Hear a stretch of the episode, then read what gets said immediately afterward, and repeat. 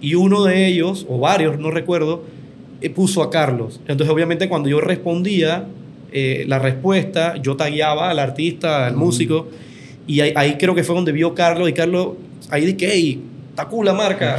¿Quién por allá? Yo, hey, mucho gusto, Álvaro, no sé qué.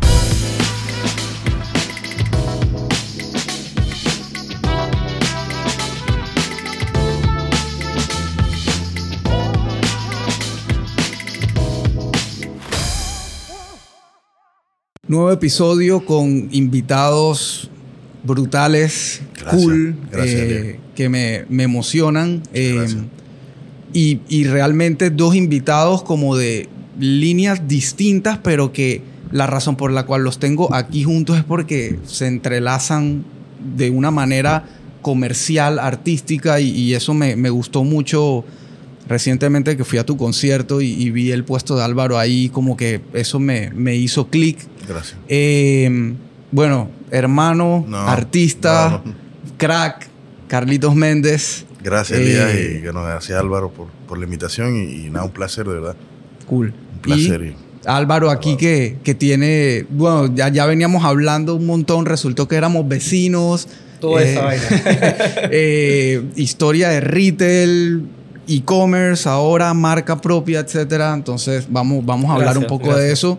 Y, bueno, la razón por la cual están los dos al mismo tiempo es porque dentro de tu línea de, de ropa eh, estás haciendo esta colaboración. ¿E, ¿Es la primera que haces con un artista? La, la primera con un artista de música. Sí. Eh, obviamente tenía que ser local. Okay. Gadia es una marca local, así que tiene que ser dos cosas locales, ¿no? Claro. Sí se han hecho colaboraciones, pero con otras marcas de otro tipo de rubro, eh, pero música no es la primera. Ok.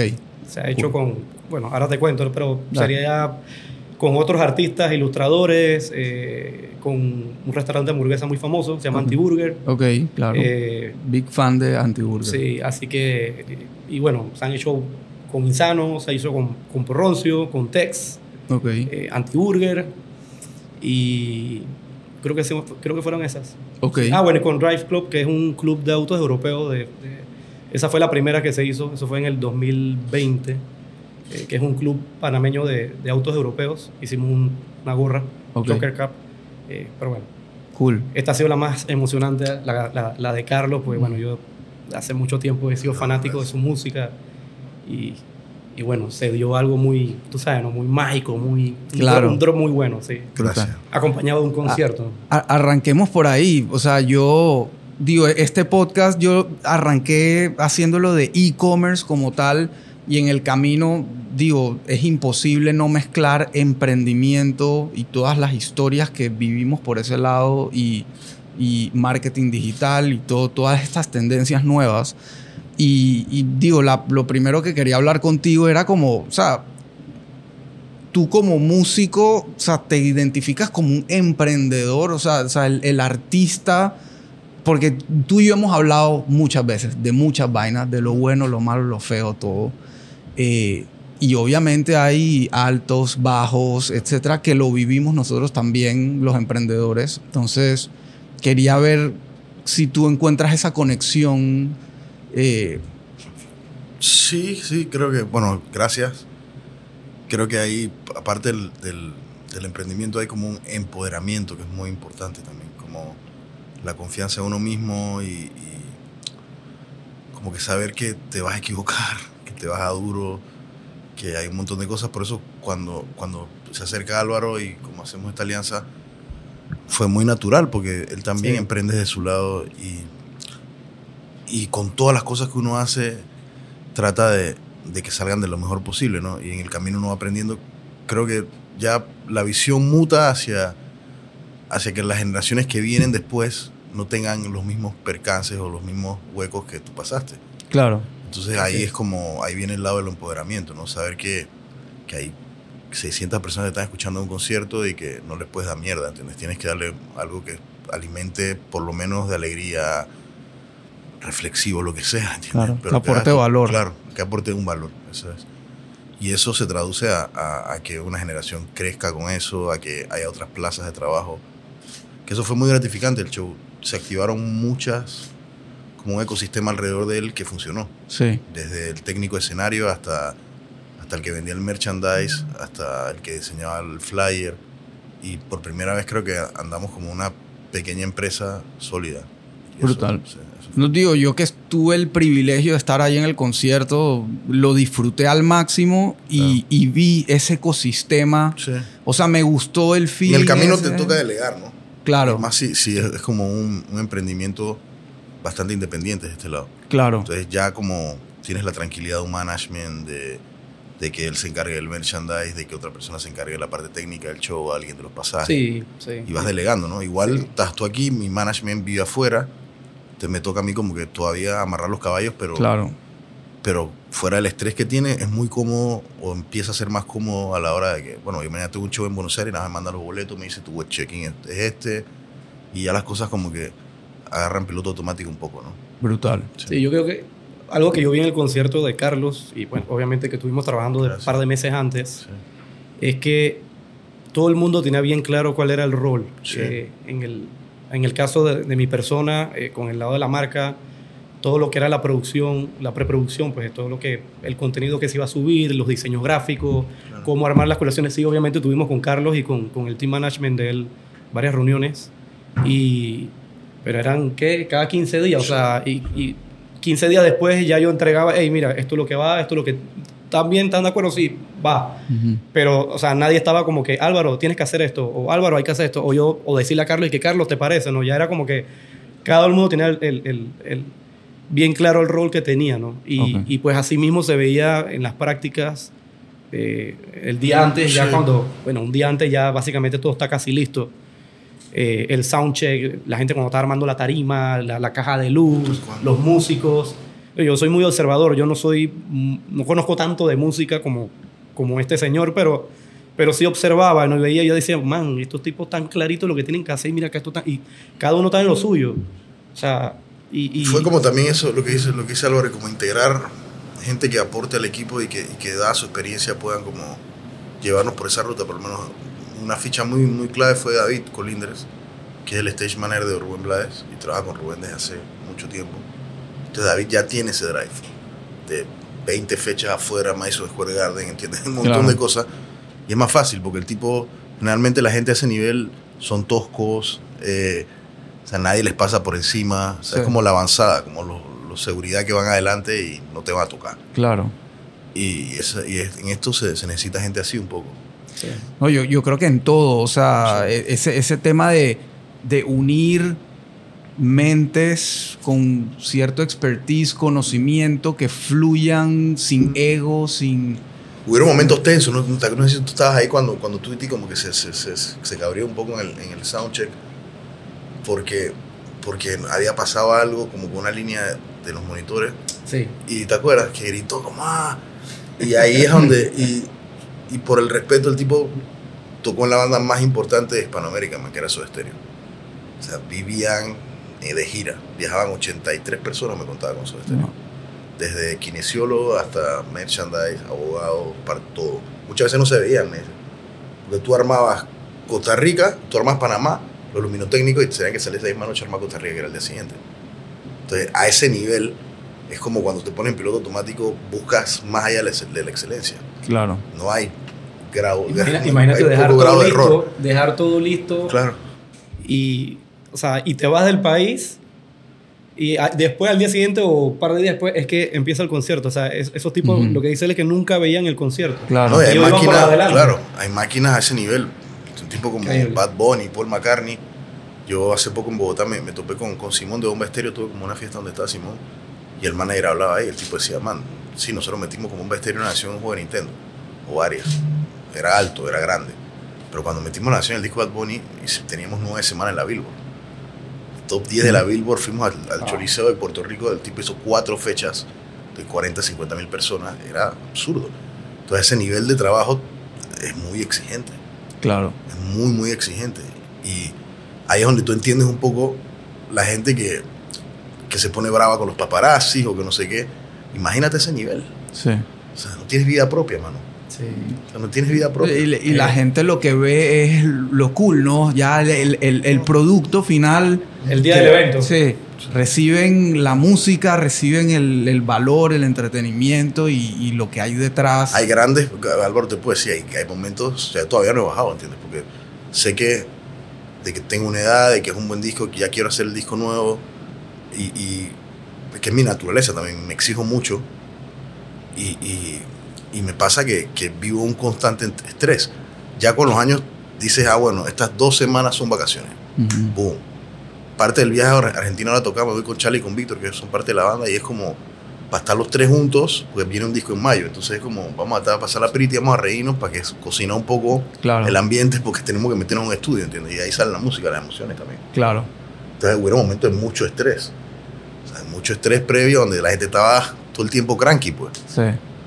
Bueno. Y, y de tu lado me imagino se va a llenar, no se va a llenar. Sí, ¿qué va yo siempre estoy pendiente de eso y como que uno va aprendiendo las cosas que se hicieron bien, que se hicieron mal. Eh, Otro, otro factor importante, teníamos tres años sin tocar. Claro. Teníamos Sí, una pandemia, ¿entiendes? pandemia. Bueno, que ese es otro tema. y Era ya- como volver a aceitar la rueda un Claro, poco. claro. No, no, o sea, aquí creo que no hay nadie que no haya tenido experiencias diversas con la pandemia, laborales, amorosas, eh, familiares. Yo perdí a mi viejo, que por a través de, él conocía a Carlos, que eran vecinos. Eh, pero digo, hablemos de eso, ¿no? Porque tú, por ejemplo, ma- me contabas antes de arrancar que, que esto cogió forma, que ah, me identifico porque Simplify, esta es mi agencia y todo esto, cogió forma. Yo tomé la decisión de, de, de, eh, independizarme y formalizarlo justo antes de la pandemia, pero realmente fue la pandemia lo que me obligó a que, que llegara a un nivel. eh, tú te encerraste a hacer música Claro. dentro de todo lo que... No, y, hay- y hay algo, hay algo, perdón que te, que te interrumpa, hay algo que, que hablando, terminando con lo del emprendimiento, hay algo como que yo, él yo lo veo todos los días, vivimos cerca y lo veo caminando a su perrito, su perrito todos los días. Y el man habla solo a veces. Lo veo... y es como un como una constante en la gente que ni siquiera el éxito, en la gente que busca hacer las cosas más o menos bien y descollar en algunos nichos que son un poco no tan, no tan normales. Y yo creo que él, yo lo veo, man, hay un estrés constante, tú estás todo el tiempo hablando, tienes con el celular, que no sé qué. Y es el precio ese que uno Sí. tiene que pagar, ¿entiendes? La, la vida del emprendimiento. Así es, así es. Sí. Bueno, mira, eh, bueno, pandemia. Yo estaba trabajando eh, en una empresa bastante grande acá en Panamá y básicamente cuando arrancó la pandemia yo me quedé sin trabajo. Esto, y yo decía, bueno, voy a agarrarme un mes sabático. Realmente yo, yo finalicé, o sea, terminé de trabajar en enero.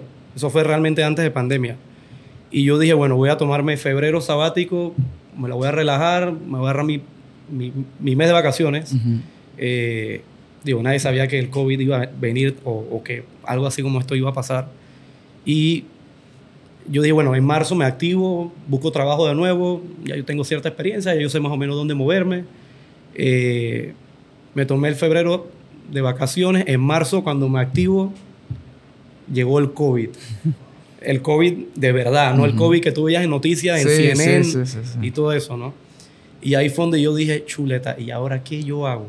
Porque, o sea, yo igual estaba buscando trabajo, pero la cosa estaba... Yo, yo había participado en un montón de entrevistas en marzo y, o sea, ponte que una semana después de cada entrevista que iba, eh, me escribían de que mire que lamentablemente, pues, a, a pesar de que pues, tiene, tiene buen perfil, pero vamos a poner en stand-by la posición por la situación, que, bueno.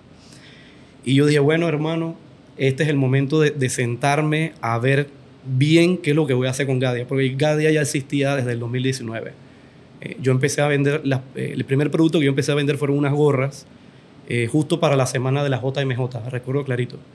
Eh, pero yo en, en el 2019 solamente hice dos diseños de gorra y dos diseños de medias. O sea, yo no hice más nada, fueron cuatro productos en el año que hice.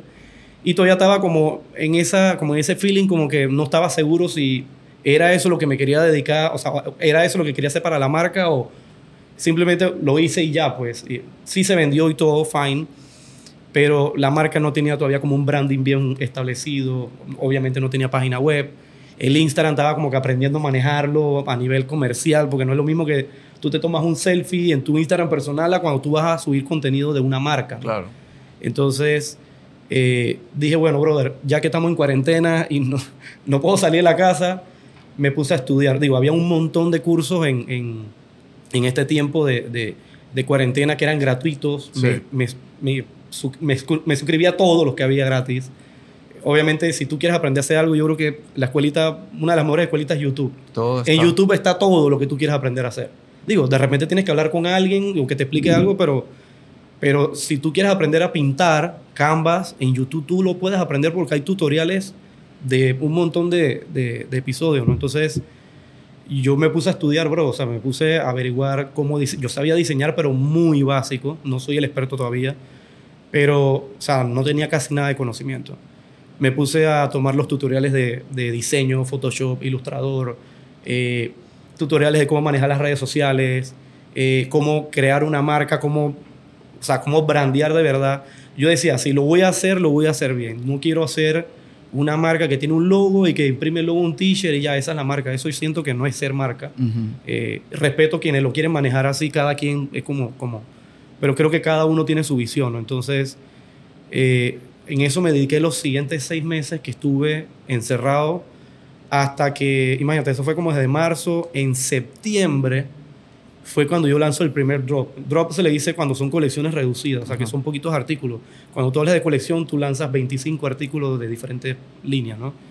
Eh, obviamente, todavía es una marca pequeña y yo no puedo pensar en tirar colecciones de 25 artículos porque la inversión sería muy grande.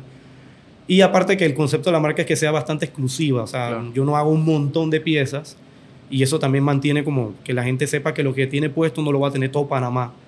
Eh, pero imagínate, fue hasta septiembre que yo lancé el primer drop, me fue muy bien, gracias a Dios. Y luego en diciembre lancé el segundo. Todavía en diciembre era pandemia full cerrado, que tú Sí. no podías salir si acaso y que un par de días. Sí. Se tenía de que horario de salida con la cédula y toda esa cuestión.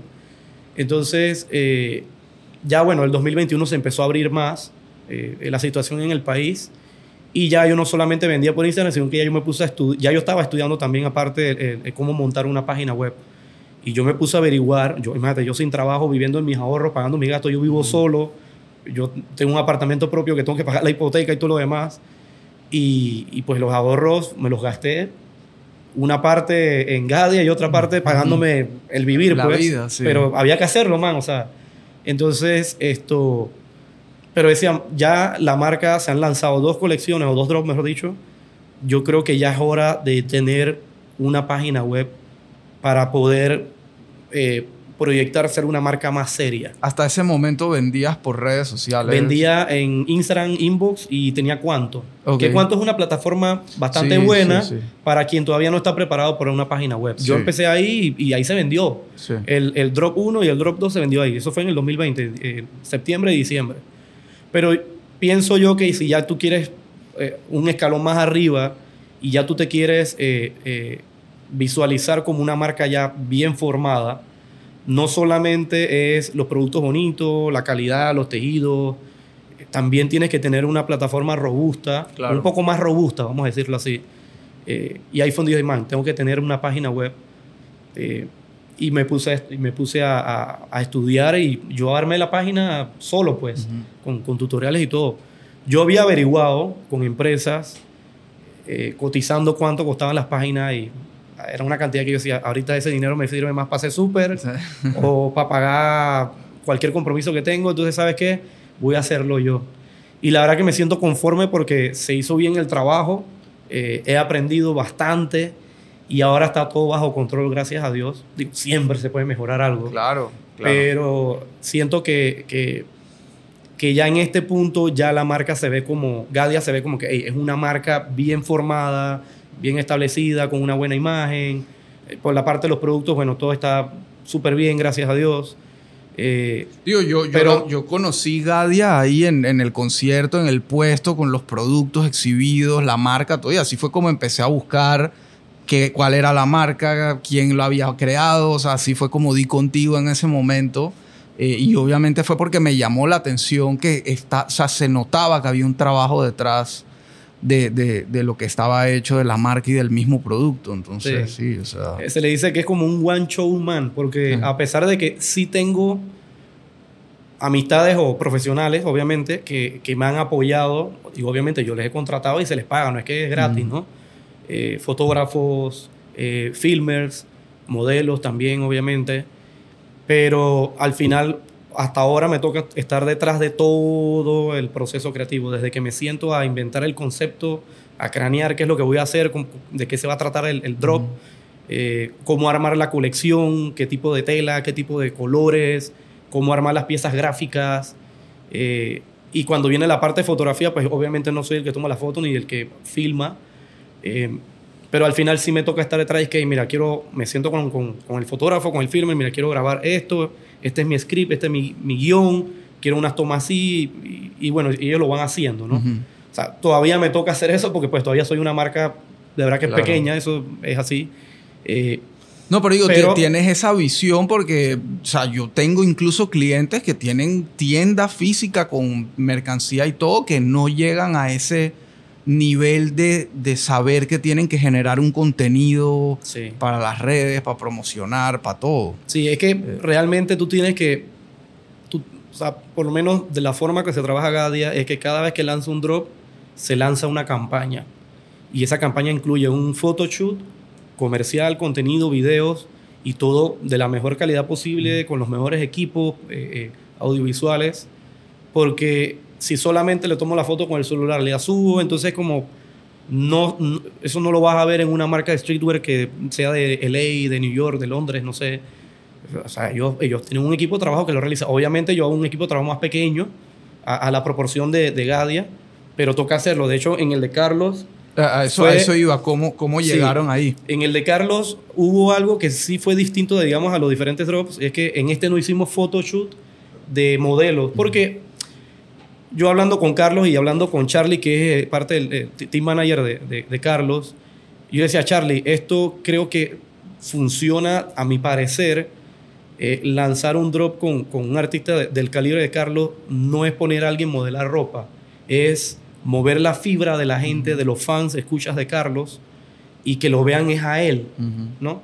Y tampoco Carlos es el, el, el, el que Y va a también- modelar la ropa, ¿no? No, y él sabe también que me cuesta un montón usar las redes sociales. que, Sí. sea, Sí, pero independientemente de que eso no sea el estilo de él, al final no era lo que debía hacer, ¿sabes? Claro. Entonces yo un día hablo con Carlos y le digo, mira Carlos, esto... ¿De dónde se conocían? O sea, Mira, nos escribimos, creo. nos ¿no? escribimos por Instagram. Sí, yo vi la marca, él fue como. Me parecía muy bueno lo que hace. Un día pasó por la casa, fue clic de una vez. brutal. Como, Sí. O sea, fue muy brutal. O sea, colaboración pura. Sí, Colaboración sí, sí, pura, sí, mira. pura, pura. Realmente más, para irme más atrás, Tanto que Eh, fue como un partnership. sí. Fue- fue- fue- Total. fue total. Mira, para irme más atrás, yo subí una historia desde el Instagram de Gadia porque había cerrado ya una colección. Ya sabía, usualmente, gracias a Dios, yo lanzo y no por mucho tiempo dura el inventario en la página. Y yo, una vez que se venden, no tiro nuevamente otro drop. Eh, eh, o sea, igual, yo no hago restock. Por lo que comenté hace un rato del tema de exclusividad, ¿no? Claro. Ah, Así que si, si se lanza algo, aprovecha y cómpralo porque si se acaba no lo vuelves a, a obtener más nunca de nuevo. Entonces ya se había cerrado la temporada de un drop y yo subí una historia con una encuesta. ¿Con quién te gustaría que hiciéramos nuestra próxima colaboración? Y los seguidores del Instagram empezaron a, a- a escribir y es esa encuesta que después tú compartes la respuesta, Ajá, ajá. eh, lo, que, lo que escribe el, el follower. Y digo, me propusieron, o sea, muchos Claro. artistas, pintores, músicos, Claro, claro, de todo. Y uno de ellos, o varios, no recuerdo, eh, puso a Carlos. Entonces, obviamente, cuando yo respondía eh, la respuesta, yo tagueaba al artista, al músico, y ahí, ahí creo que fue donde vio Carlos, y Carlos, ahí dije, hey, está cool la marca. Sí, ¿Quién por allá? Yo, hey, mucho gusto, Álvaro, no sé Claro, qué. ¿Quién por allá? Y entonces Sí. ahí nos pusimos a hablar, el man- y, y Carlos me dice que Pásate pásate por la un día, casa, ¿te acuerdas? pásate un día por el apartamento y conversamos pasó, que, hey, está cool. Entonces, eh, bueno, nos pusimos de acuerdo un par de semanas después y me fui para el apartamento de Carlos. Todo fue muy fácil, en verdad. Sí. Lo, que, lo que él proponía, o sea, fue muy fácil. Sí. Y llegamos y nos sentamos ahí, nos tomamos dos cervezas, nos pusimos a conversar. Yo le empecé a hablar de la marca, él me empezó a hablar de su carrera. Claro. Y, y ahí nos quedamos como, no sé, como una hora y media, Sí. dos horas conversando. Y fue muy natural. O sea, y me senté a hablar con Carlos como si fuera mi amigo de Sí, toda la vida. Fue muy natural, en verdad. Entonces, Y esa integración pasó con el equipo de trabajo también. O sea, Charlie, hoy en día él puede decir que somos amigos, todo. Y fue, fue muy natural, en verdad. Es que esa- esas conexiones son las que hacen al final que sí. las cosas salgan bien y sean exitosas y, y perduren. Y hay, aparte, sí, ¿no? y hay una admiración del trabajo de él, ¿entiendes? Porque el tipo la suda, mano. Ah. Como. Gracias, gracias. Voy porque voy, voy porque voy, voy porque voy.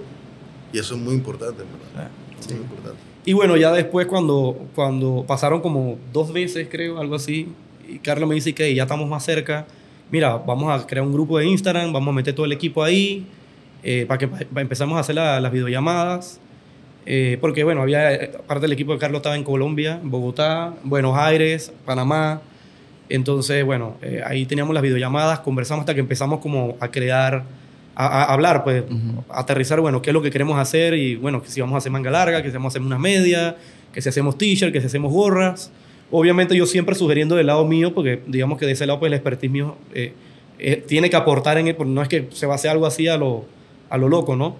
Y por el lado de Carlos, él sugiriendo y que, mira, yo, y bueno, y de eso se trata una colaboración, de que ambas partes aporten o sea, e- esa es la verdadera colaboración. No es que uno hace todo el trabajo y el otro no hace nada. Los claro. dos hacen y los dos aportan y los dos deciden en conjunto y todo, ¿no? Entonces, bueno, ahí hasta que se armó ya como el diseño y todo, eh, ahí demoramos como, no sé, como mes y medio tal vez, no sé, Bueno. como aterrizando bien qué es lo que íbamos a hacer, las cantidades. eh, salió el, eh, íbamos a hacer primero un concepto y luego ellos decidieron que Esto se ve ahí, Rafa, en la toma. Sí. Sí, ¿ah? la caja de luz. Sí, el, el- el- el- el concepto del, Sí. del- del show, ¿no? Que la era caja la, la caja de luz brutal. O sea, digo, para el que, para el que lo vea ahí en el t-shirt, literalmente el concierto era así. Era, Era así. todo oscuro y una gran caja de luz en el escenario donde estaba la música. Y, y esta foto, esta foto fue del, la- primer ajá. evento. ¿Cuándo fue? ¿Qué año fue, Carlos? Siete años. hace- Wow, imagínate. Entonces ellos me pasaron la foto, yo me puse a estudiar cómo podíamos imprimir. Esto es serigrafía. Claro. Aquí hay seis capas de colores diferentes que simulan la foto. Ese- esa, eh, esa impresión difícilmente se va a deteriorar. Eh, pero más allá de, de- de la caja de luz, bueno, pero ¿cómo, cómo mostramos esa, esa colección? ¿Cómo decimos que... Entonces, bueno, ellos, no, que vamos a hacer el próximo concierto, va a ser la caja de luz y bueno, vamos a utilizar esto. Eh, vamos a hablar sobre el evento y hablé con Neón, que es uno de, de parte del equipo que, que me apoya en la parte de fotografía Como y la video. casa, me acuerdo. Y fuimos un día al apartamento de Carlos. De hecho, de hecho algo que se me olvidaba. El día que nos reunimos, la primera vez que nos conocimos, yo, me, yo dije, "Hey, Carlos, vamos a tomar una foto. ¿Te acuerdas? Y entonces yo agarré mi celular, lo puse como arriba de una mesita y nos tomamos una foto. Esa foto yo la compartí en mi Instagram, creo que puse en colaboración con Gadia. Y entonces, o sea, que al final todo tiene como una historia. Luego, cuando decidimos que la, la campaña, el lanzamiento de este drop iba a ser no photoshoot, sino como hablando, Ujú. yo decía, man, vamos a irnos nuevamente a tu casa, porque la primera vez que nos reunimos fue en tu casa. Y eso fue la primera foto que se posteó. Luego entonces se, se- se hizo la entrevista, un conversatorio de Ajá. 10 minutos. Neón puso la- el video, eh, la cámara, y nos- nosotros nos pusimos a conversar. Y ese fue el contenido que se subió, ese fue el que se pagó pauta y esa fue la publicidad del, del, del, del drop para, para lanzar oficialmente la colaboración de Gadia con Carlos. Brutal. Sí. Y bueno, ya lo que viene era el, ya la caja de luz real del, del evento y bueno, todo, todo lo que ahí. Wow. Todo lo próximo era, era un sueño, man. o sea, la Gracias, verdad. man, gracias. Muy cool. Sí. De verdad, sí, yo, digo, yo que llegué ahí como un espectador más, incluso fui solo porque mi esposa justo estaba de viaje eh, haciendo una maestría y literalmente no, no, no, no me puse de acuerdo con nadie, no le rogué a nadie, no nada, porque yo quería ir a ver a mi friend en su, o sea, yo desde pandemia lo escuchaba, Blaina, buscando, persiguiendo su toque, su, su disco. Y, y, puta, verlo materializarse de verdad me, me emocionaba mucho y ahí Gracias. me senté a tripear mi vaina. eh, brutal. Mira, algo que a mí me emocionó bastante fue cuando estuvimos en las reuniones, eh, en esta videollamada, yo no sabía que Andrea venía para Panamá. Y en una de esas reuniones, Carlos me dice, dice que, hey, esto, vamos a invitar a Andrea Echeverry. Y yo me quedé, que, ¿what? Andrea viene, a- digo, obviamente yo sabía que Carlos tenía ahí allá y la canción con... Y después se puso el suéter y todo, ella sin decirle nada, se puso el Sí, suéter. sí. Entonces, bueno, fue, un- fue mágico, ¿no? Porque eh, que una artista como Andrea, que yo soy súper fanático de ella, de su música, obviamente, esa tipa es la patrona del rock en español. sí, o sea, claro. esa es la más respetada, Sí, sí, esa es la mujer más respetada del rock en español. Sí, tal cual. Así Entonces, yo, de hecho, yo había visto La Casa de las Flores eh, de Netflix y, y- y la canción estaba, yo decía, man, o sea, la tipa que canta con Carlos, que Carlos obviamente ha sido fan de él por muchos años, viene a cantar al concierto en el que Gadia está colaborando y yo voy a estar ahí. O sea, más allá de Gadia era como el feeling. Sí, tú eras del staff. Man, yo estaba ahí, yo decía, esto, esto es un sueño, tú sabes, ¿no? Entonces, bueno, se dio el concierto, ahí compartimos con ella. Eh, bueno, el mismo día del concierto, porque vino, vino- ¿cómo se llama esta gente que vinieron de Colombia? a- Monkey Monkey. Vi- vino Que, Monkey que Business. uno es primo mío también. Todo casual. ¿En serio? Sí. Wow. El fulo, el, el pelilargo. Ese primo tuyo, Sí. imagínate, wow. Un primo que yo me fui de Colombia, el man era un bebé, o sea, Wow. de la nada viene este personaje con su música y su trip y su onda, sí, brutal. Y conectamos ahí de Sí, nuevo. Muy trabajador este su mano. Y bueno, la gente del equipo, Carlos me dice, vamos a estar el, el día del concierto, vamos a estar en el Río, que vamos a tener un almuerzo con Carlos y va la, la- una productora que había venido a, gra- a grabar Al un documental. Sí, Lili. Y ¿Cómo vas a ver, no? Bien, creo que sale como 2023, 24. Ok. Porque se dieron cuenta que como la idea es como hacer un poco como mi vida y falta poco material, pues como Ah. Van a tener que venir de vuelta a entrevistar a músicos, colegas en otros países. Ah, ellos no son de aquí. No, ellos, ellos, ellos son. Ellos traba- ella trabajó mucho tiempo en MTV. Fue la directora de MTV regional por creo que 10 años. Y Simón es el videógrafo de Bomba Estéreo. Él trabaja todo lo que son los documentales de Bomba Estéreo. Brutal. Son muy amigos. Y, Y ahí en el almuerzo habíamos que que, bueno, vas a darle los t-shirts de regalo a Tweety, a, a Héctor y a Andrea. Y yo fui ahí, y estaba Carlos ahí sentado con ellos. Yo, yo mira, yo, mucho gusto, yo soy de Gadia, yo estoy colaborando con Carlos. Yo no sabía nada. y todo el mundo y, feliz. Y tú te ¿no? que, como que se quedaron, wow, no sé qué, y vieron el t-shirt y ah, no sé qué. Bueno, entonces, bueno, ese mismo día fue el concierto después en la noche. Al día siguiente era el after party Y Andrea se lo en, puso. en La Milagrosa Ajá. arriba de Taco La Neta. Y yo me llegué, digo, yo llegué un poquito tarde, llegué como, no sé, la gente estaba ahí como de las 9 de la noche, yo llegué como a las 10 y algo, no sé, 11.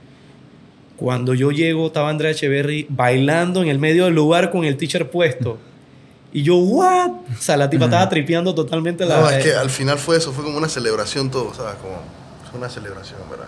Qué cool. Sí, sí, sí, fue una. Y Ponte Héctor viene en, en diciembre de vuelta para, para hacer como el scouting del disco nuevo. Y Héctor Chuleta, man, ese man es muy grande, man. Sí. O sea, es un ingeniero de sonido que ha podido trabajar con David Bowie, con Bjork, con Nora Jones, Lou Reed, Roger Waters de Pink Floyd, con todos. Y tiene 30 años en. Nueva York, man. Tiene, trabaja en películas con Oscars. Brutal. Sí, sí, sí. Increíble. No, en verdad, digo, yo aquí encantado de, de escucharlos y, y- y de compartir con ustedes esto. Yo quería que, que surgiera esto, ¿no? Como, este- o sea, este ecosistema de colaboración de tú por tu lado, tú sacando adelante tu negocio, retail, e-commerce, Carlos con su música, cómo todo al final se encuentra y se encuentra aparte esa buena vibra, ¿no? Eso es lo, lo que decíamos al principio, Así esa, es. esas ganas de colaborar sin ego, sin, sin, sin, sin cizaña, o sea, con, con Sí, ganas lo- de es hacer cosas como algo, es como, yo creo que las pasiones como te hacen que cuando se culmina todo y cuando se llega, cuando ya lo logras, o, o- es como muy gratificante, ¿sabes? Sí. Irte para tu casa de que, mira, a mí, desde el show con vivo con un constante estado de ansiedad, ya estoy más tranquilo. Pero, Sí, no, definitivo. yo siempre digo así como... Ey, yo voy a dictar un webinar y estoy todo el día Sí, ahí, ahora no me imagino. Pero más, la primera vez que hace. sobre- creo que fue con el disco de Mark. Cuando hicimos Mark, que fue un disco que le fue muy bien. Hicimos el primer Ateneo con Mark lleno. Me acuerdo que la- el primer ataque de ansiedad que me dio fue después del show. Después de... Después. Dos y media de la mañana. Llegué a la casa, estaba con mi ex esposa, con Lili. Y de repente me empecé a sentir mala. Que no tenía que pasar. Porque ya acabas en un teatro, Sí. ¿entiendes? Era al revés. Todo era bien, ¿entiendes? Y me acuerdo que empecé a caminar por ahí en la calle donde estaba, donde vivía bien Diablo. Y Yo dije, wow, ¿esto qué es? Entonces, cúmulo de estrés y la cabeza. Después tenía un show en Montevideo, en Uruguay, y no podía viajar sin, sin tomarme la presión. Todos los días me iba a tomar la presión. Jamás pensaba que te ibas a tener que tomar la presión. ¿sí? Pensaba que estaba mal, que me estaba dando algo, man. Iba al doctor y, y me acuerdo que iba a, una, a Minimet, una vaina por ahí por, por Clayton. Man, dije, pero si viniste ayer, papito, estás bien, ¿entiendes? Y que no estás mal y vaina. Y, y es como las cosas que, que conllevan, digo, la ansiedad es un tema normal, pero no es un tema tan normal, pero, Ah. pero son las cosas que conllevan un poco a los niveles de estrés y los niveles de... Sí. de- como yo, yo sé que él también y tú también, como, como siempre subí la vara. Sí. O sea, Sí, como- claro, O sea, si tienes, o sea, siempre como, ok, estoy jugando el juego, voy a tratar de ser mejor. Así Totalmente. es, así es. Y- No, y sientes ese compromiso, digo, tú con tu público, Claro. nosotros con nuestros clientes, o sea, Es que yo siempre he sido de los que piensa que si vas a hacer algo, tienes que hacerlo con pasión. Así o sea, tú tienes que amar lo que haces. Si no, Sí, no lo vas a hacer bien. o sea, Te das Yo cuenta soy- cuando la gente te habla. O sea, te, le crees el cuento, mano. claro, claro. Digo, yo tengo un trabajo de oficina formal. Eh, yo llego a mi casa a las 7, 7 y media de la noche de la oficina. Ceno, me preparo cena, me, me siento 45 minutos ahí a descansar y, y me siento nuevamente en la otra computadora. Ujú. Es la mía. A ver qué es lo que voy a hacer y, y todas las noches, man. Y yo no lo hago eh, como que obligado, tú sabes. Yo, es más, yo quiero a veces que se... A mí me gusta el trabajo que yo estoy haciendo en, en el trabajo principal. Me gusta, eh, pero a veces quiero llegar rápido a mi casa a trabajar en Gadia. Claro. Claro. Y yo me pongo mis audífonos, siento que creativamente funciona mejor de noche. Digo, no hay bulla, la gente no me está llamando tanto, Sí, no me están chateando tanto. Los clientes del otro trabajo. Y ahí me interno, brother, y se me hacen la una, dos de la mañana y yo no, a veces no me doy cuenta. Y yo creo que es eso mismo, como en ese, también esa búsqueda, es una palabra muy trillada, pero la excelencia, eso, esa, esa búsqueda de, de, de, de- de fusionar y hacer esto redituable también, como, como, como, la- como trabajo, las cosas van llegando y no te das cuenta. Sí. O sea, ayer de repente un video que hicimos solo todo, que es una canción del disco, lo escogieron a un festival de cine en Sao Paulo. Y como, wow.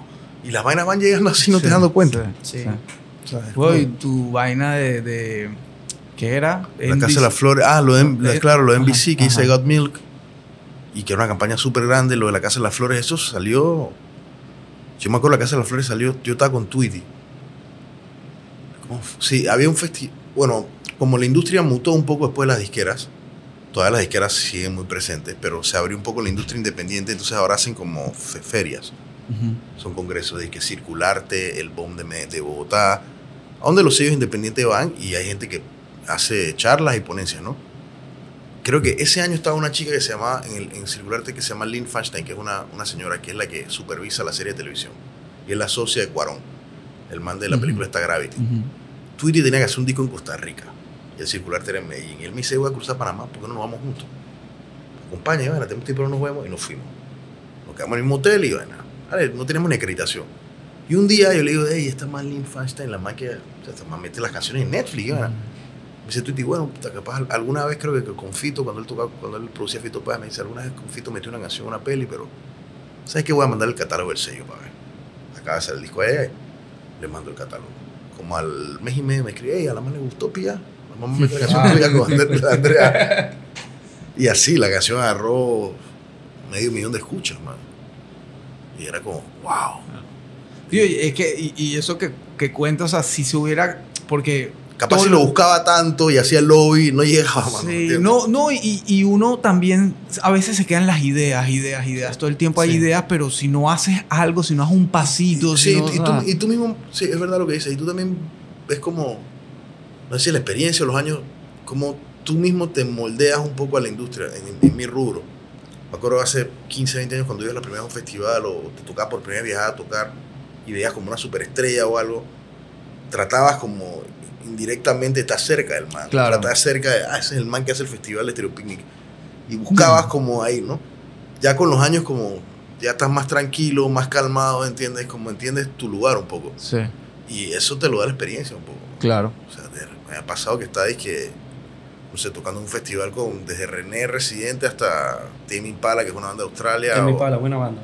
Arcade Fire, ¿entiendes? O Nine Inch Nails, o O sea, bandas muy grandes, man, ¿entiendes? Y de repente está una fiesta en la noche y está el man de Tenin para ahí o el man de Gorilas ahí y tú dices no te lo crees, sí, tú Claro. estás tocando a las 4 de la tarde en el festival y ellos tocan a las 12 de la noche de cierre del festival, pero estás en el mismo hotel, tienes la misma acreditación, o sea, Claro. vas al brunch y el man está ahí con su hijo, Ya estás en la rueda. ya estás en la rueda, Ya sí, estás en la estás rueda. pagando por tocar y eso, eso es brutal, man. Ahí es donde empieza como, de mi lado, nuevamente lo del emprendimiento, vas como consiguiendo cositas y tú dices, "Cha, este es el camino, pues. Sí. Me acuerdo una vez fuimos a tocar a París y era como, estamos tocando en París. ¿Y cuándo esa vaina iba a ser posible, entiendes? Y, Sí. y te están pagando por venir acá, es como muy raro, pues. Bueno, pero para, para eso uno trabaja, ¿no? Para eso uno trabaja exactamente. Sí. No, y al final ya está, estás en esa rueda es porque previamente han estado viendo el buen trabajo que estás haciendo y Claro. O sea, eh, Mira que después del show como las cosas se activaron un poco, entonces uno empieza como de vuelta a estar en la palestra, ¿no? Porque Ujú. Es que no dejarse, está siempre constantemente. sí, sí, Sí, sí, hay sí, que sí, estar sí. activo. Que estar activo.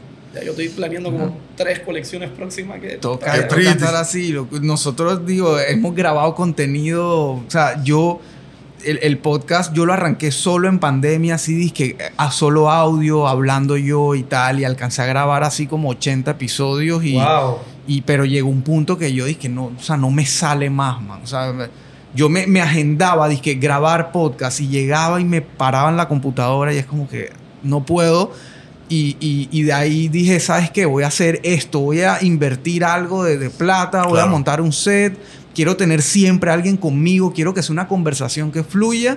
Y Ha ya hemos grabado un montón y todo el mundo quiere colaborar y o sea, ha sido súper cool y Qué de verdad les agradezco. No, un no, placer, placer, agradecido contigo con la invitación porque digo, al final todos estamos en el mismo bote, en el mismo barco, Sí. haciéndolo cada uno en nuestro, en nuestro rubro, pero Sí. haciendo el mejor esfuerzo para hacer algo de verdad bien hecho, ¿no?